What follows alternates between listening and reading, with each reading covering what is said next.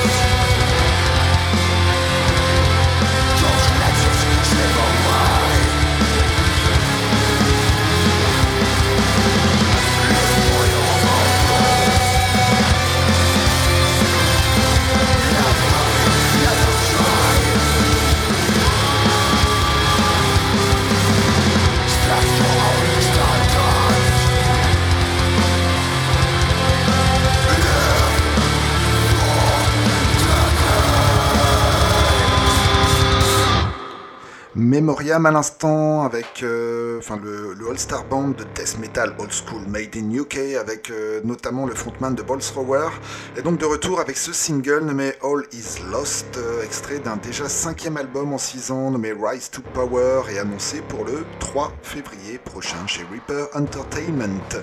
On reste dans le gros death qui tâche avec les néerlandais de God Death Run qui enfin eux l'idée depuis plus de 30 ans maintenant par le même guitariste-chanteur euh, Henry Sattler, euh, seul rescapé du line-up original. Euh, pas de 12e, 12e, album annoncé à ma connaissance, mais un tout nouveau single quand même qui est sorti récemment, nommé Amos Asmodeus. C'est God Death Run tout de suite dans l'heure du crime.